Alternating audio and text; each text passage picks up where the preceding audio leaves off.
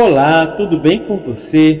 Hoje refletimos sobre o Evangelho de Lucas, capítulo 10, versículos de 13 a 16.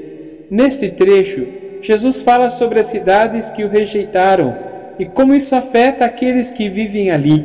Essa passagem nos ensina que a fé não é algo que pode ser forçado em alguém, é uma escolha pessoal que deve ser feita livremente. Quando rejeitamos a mensagem de Jesus, estamos nos afastando do amor e da salvação que ele nos oferece.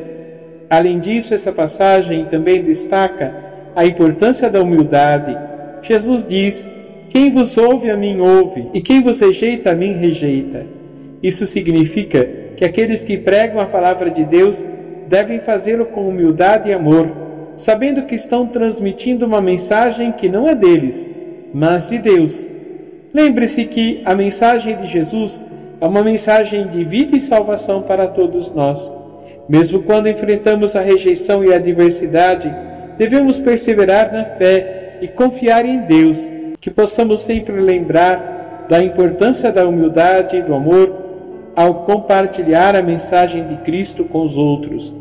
Portanto, irmãos e irmãs, lembrem-se de que a fé é uma escolha pessoal e que devemos pregá-la com humildade e amor.